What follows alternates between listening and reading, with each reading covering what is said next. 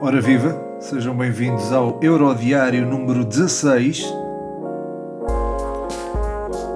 E hoje tivemos um dia, enfim, um dia incrível. Uh, para quem achava que o Euro tinha acabado ontem, devido à eliminação de Portugal, ou melhor, o Euro não acabou ontem, não é? Mas o, quem achava que o interesse neste europeu podia ter esmorecido, hoje houve prova de que isso não é verdade. Houve dois jogos incríveis, dois jogos fantásticos.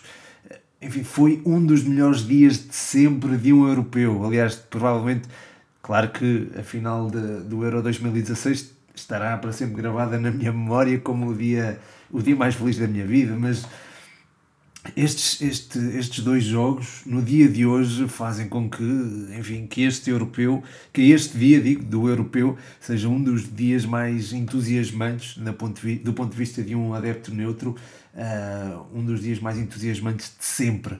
Tivemos uh, 8 golos no primeiro jogo, 6 no segundo, 14 golos em dois jogos. Uh, o primeiro foi o Croácia-Espanha, um jogo onde a Espanha começou a ganhar com um autogolo que não, não lembra a ninguém, não é? É para os apanhados, quase. É, é certo que o passe de Pedri é, é, é um bocadinho à queima, vai um bocadinho a fugir do, do receptor da bola, que, que foi o guarda-redes neste caso, mas a bola acaba mesmo por entrar eh, devido, digo eu, a alguma. Eu, eu não gosto de falar muito mal dos jogadores, mas aqui acho que tem que dizer que há alguma negligência na forma como é abordado o, o lance ou o passe de, de Pedri. Antes disso, a Espanha tinha entrado a dominar, eh, a equipa funcionou bem perante o meio-campo croata, foi um meio-campo intenso e com alguma combatividade. Eh, e é um meio-campo com capacidade para ser criativo, mas também com capacidade para esta combatividade que exibiu. Uh, mas mesmo assim a Espanha soube fazer face a isto. O Sérgio Busquets, Pedri e Cocas deram, deram e sobraram para as encomendas. Ferran Torres e Pablo Sarabia integravam-se também nesta manobra e foi assim que a Espanha foi ganhando o domínio. Se calhar acusou um pouquinho o golo, o, o gol da, da Croácia, mas depois uh, foi retomando gradualmente o domínio da partida, chegou ao empate por Sarabia e o jogo foi ao intervalo uh, empatado, com alguma naturalidade. Na segunda parte, acho que o Zlatko Dalic acaba por cometer um erro ao, ao tirar Petkovic do jogo. Acho que tinha, enfim, é certo que não seria se calhar o jogador ideal para batalhar com o futebol mais apoiado da Espanha, mas acho que era um, um jogador que podia aprender os centrais. Eu acho que a, a, a Croácia acabou por acusar um, um bocado a, a ausência de Petkovic. Uh, a Espanha continua a dominar com alguma facilidade, uh, se podemos dizer desta forma, e chegou mesmo ao gol através de César Aspilicueta. O domínio manteve-se, diria, até aos 73 minutos, uh, quando entra Brekal para o lugar de Juranovic, já com Orsic no lugar de Rebic.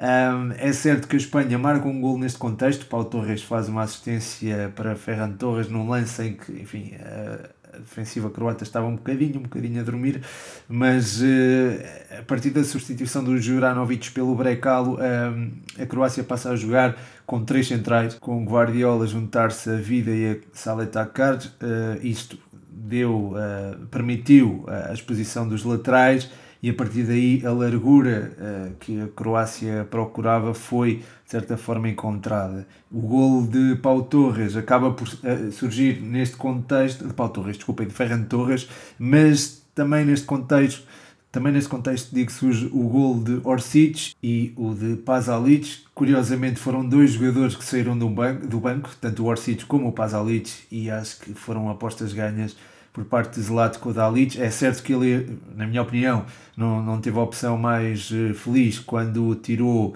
Petkovic do jogo, mas emendou, entre aspas, com a entrada destes dois elementos e com a substituição de Juranovic eh, por uh, Brekal. Brekal também, na minha opinião, entrou muito bem e deu a tal largura que a equipa precisava.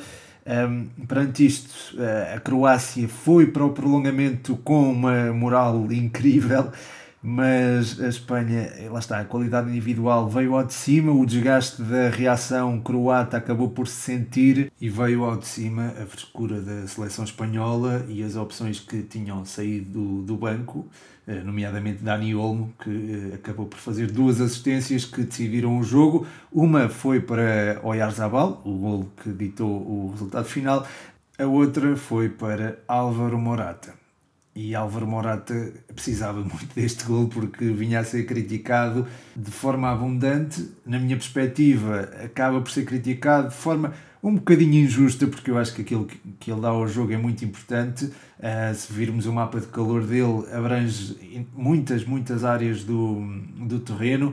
Aliás, uma das zonas que ele mais pisou está no meio-campo da, da própria Espanha, Portanto, isto ilustra o quanto ele se entrega ao jogo e também eh, mostra o quão importante é a nível coletivo para esta Espanha. Teve duas grandes oportunidades perdidas, é verdade. Se calhar para fazer um precisa de três, mas aquilo que, que oferece à equipa acho que compensa essa tal eh, falta de acerto, por assim dizer. Contas feitas, foi um jogo fantástico, 5-3, 8 golos, há muito que não se via uma coisa assim no europeu e é, é de saudar. É de saudar ambas as equipas, a Croácia pelo coração que teve ao virar o jogo, ao, ao virar não, ao empatar o jogo, a Espanha depois pela forma como conseguiu recuperar de, de, do trauma, entre aspas, de estar a perder 3-1, eh, de se ver empatada por 3-3 e de ser forçada a um prolongamento que, ao qual conseguiu sobreviver, coisa que não aconteceu com a França. A França não sobreviveu ao prolongamento nem às grandes penalidades. Foi uma partida esquisita, foi muito esquisita. A Suíça acaba por ganhar vantagem por Seferovic. O Steven Zuber foi importantíssimo neste, neste gol, mas não só. Uh, o Zuber foi também importante na manobra defensiva da equipa. Por exemplo, o Mbappé e o Benzema caíam sempre para o lado direito eh, precisamente para o lado direito da defesa da Suíça, precisamente por Steven Zuber não dar uh, grandes veleidades e ele em articulação com o Ricardo Rodrigues eh, não permitia que, que a França penetrasse aquele corredor lateral. Um, e pronto, acho que ele acabou por ser instrumental para que a Suíça saísse vencedora desta, desta eliminatória, digamos. É certo que não fez mais nenhuma assistência, por exemplo, mas ganhou um penalti, ou seja, a nível ofensivo envolveu-se muito bem.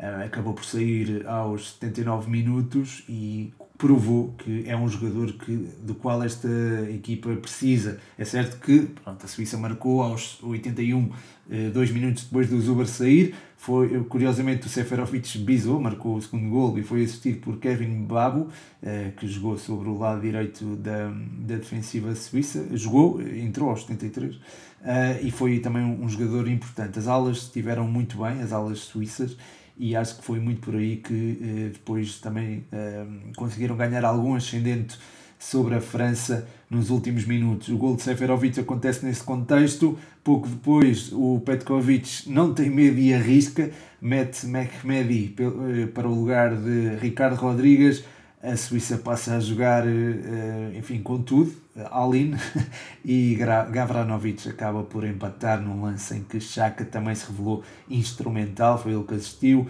Aliás, o Chaka fez um jogão também, teve uma área de abrangência enorme, eh, foi um jogador muito preciso no passe, eh, passos longos, passos curtos, dava sempre soluções à equipa em termos também de linhas de passe, ele próprio procurava o jogo, batia no peito e pedia a bola no pé. É, foi um jogador bastante importante nesta, na manobra ofensiva da Suíça, na manobra defensiva também, auxiliou bastante bem a pressão uh, ofensiva, condicionou a saída de bola francesa e acho que também tem que, tem que merecer aqui um, um elogio da minha parte. Foi um jogador que também, a nível de de cortar linhas de passe contrárias também teve a sua importância e, e juntamente com Remo Freuler articulou-se muito bem, portanto foi um jogador muito completo, uma exibição muito completa que acaba por eh, também ser crucial para que a Suíça tenha levado de, de vencida à França. De vencida, enfim, eh, foi após as grandes penalidades, mas podemos dizer que a Suíça acabou por bater o pé à França. Eh, no, no prolongamento, após tudo isto se ter passado, toda esta loucura, Curiosamente tivemos uma calmaria, digamos assim, o jogo acalmou um pouco. Um, a lesão de Karim Benzema não ajudou a França, não é? saiu condicionado e entrou Giroud. Uh, o uh, Kylian Mbappé teve uma oportunidade que desperdiçou, mas lá está, esse desperdício esteve relacionado também com, não sei, há quem diga que, não, que ele fingiu aquele, aquele esgar de dor depois do, do remate que lhe saiu torto. Há quem diga que foi uma tentativa de distração, não, não creio nisso, mas, mas é possível que tenha acontecido, mas, mas não diria. Um, enfim, depois disto, uh, depois disto tudo se ter passado, este lance do Mbappé, uh, que se, a acreditar no, na sua reação, estava condicionado, tendo em conta que Benzema saiu também lesionado, Kingsley Coman também saiu lesionado e curiosamente após entrar, enfim, tínhamos aqui uma tínhamos aqui um contexto que não favorecia nada à França, que já tinha abordado este jogo com, eh, por exemplo, Rabiot no lado esquerdo da na defesa, com Varane, Lenglet e Kimpembe no eixo central, portanto um 3-4-1-2, com o Griezmann a apoiar o Benzema e o Mbappé, e a França não estando familiarizada com este esquema, eh, por norma jogam Pogba e Kanté no meio, jogam com dois laterais e joga um, um médio de contenção o que pode fazer também a posição 8, ou seja, é uma equipa que nem sequer está habituada a sair a jogar a 3, quanto mais tendo 3 atrás. Isso ah, acaba por eh, ter um impacto fortíssimo no jogo e na, na forma como o, abordou. No, acho que isso ficou muito evidente na primeira parte. Na segunda, com a saída do Lenglet para a entrada do, do Coman, a equipa conseguiu expor-se mais, esticar o jogo e, e conseguiu de facto marcar. Não havendo substituições do lado da França, já com 3-2, a solução de Didier Deschamps foi colocar Sissoko no lugar de Griezmann, ou seja, reforçou o meio-campo, mas isso não foi suficiente e acho que Sissoko acabou também por não ser muito feliz na sua entrada e lá está, a Suíça foi ganhando vantagem, foi conseguindo maniatar a seleção francesa e o jogo arrastou-se para os penaltis, onde a Suíça acabou por vencer após Mbappé ter falhado o penalti. Curiosamente foi Mbappé. Não sei se estaria limitado fisicamente ou não, mas não se pode tirar o mérito ao Jan Sommer pela grande defesa que fez e, e, acabou também por fazer uma boa exibição, diria, porque acabou também por salvar a Suíça em alguns momentos do jogo. Globalmente, a Suíça apresentou-se bem, beneficiou, é certo, das circunstâncias que envolveram esta partida, nomeadamente a, no, a, a formação que a, que a França apresentou, que é nova, que foi nova para alguns jogadores, eh, para alguns jogadores e para, para a própria equipa, para a identidade da equipa foi completamente nova. E isso traz alguns custos de mudança uh, e, e sentiram-se, acho que se sentiram durante aqueles primeiros 45 minutos, houve uma parte de avanço, é certo que a França conseguiu recuperar, mas a Suíça teve alma para, para passar de um 3-1 para o 3-3 frente à campeã mundial, uh, teve alma para levar o jogo para o prolongamento, para as grandes penalidades e agora está nos quartos de final, onde vai enfrentar a Espanha. Se ambas as equipas proporcionarem o mesmo espetáculo que protagonizaram hoje, epá, venha, venha daí esse jogo que, que estou em pulgas para vê-lo. Ah, acho que, enfim, isso poderá não acontecer porque vamos ter duas equipas diferentes. A Suíça vai enfrentar uma Espanha que será diferente da, da, da França e a Espanha vai enfrentar uma Suíça que será diferente da Croácia, aliás, muito diferente, com outros desafios. Acredito que a Espanha leve vantagem, mas pronto, isso é só para os quartos de final. Antes disso, ainda há uh, um jogo dos oitavos, um dia, aliás, dos oitavos de final, com dois jogos. Esperemos que sejam tão entusiasmantes quanto os de hoje. Uh, o Inglaterra-Alemanha promete imenso, o Suécia e a Ucrânia também poderá ser interessante, mas a antevisão a esses jogos está no Patreon, em patreon.com.br futebol120. Passem por lá para apoiar o projeto e recebam em troca conteúdos exclusivos. E pronto, chega ao fim mais um Euro diário. Felizmente o Euro não acabou ontem, não é? Ainda há muito para, para jogar, há muito por disputar e há uma competição com com muito interesse. Eu sei que Portugal já está afastado, mas ainda há muito interesse, há muitos jogos para ver e o dia de hoje foi, foi prova disso. Espero que tenham gostado do episódio, espero que tenham uh, desfrutado do dia de hoje. O meu nome é Pedro Machado e este foi mais um Euro Diário.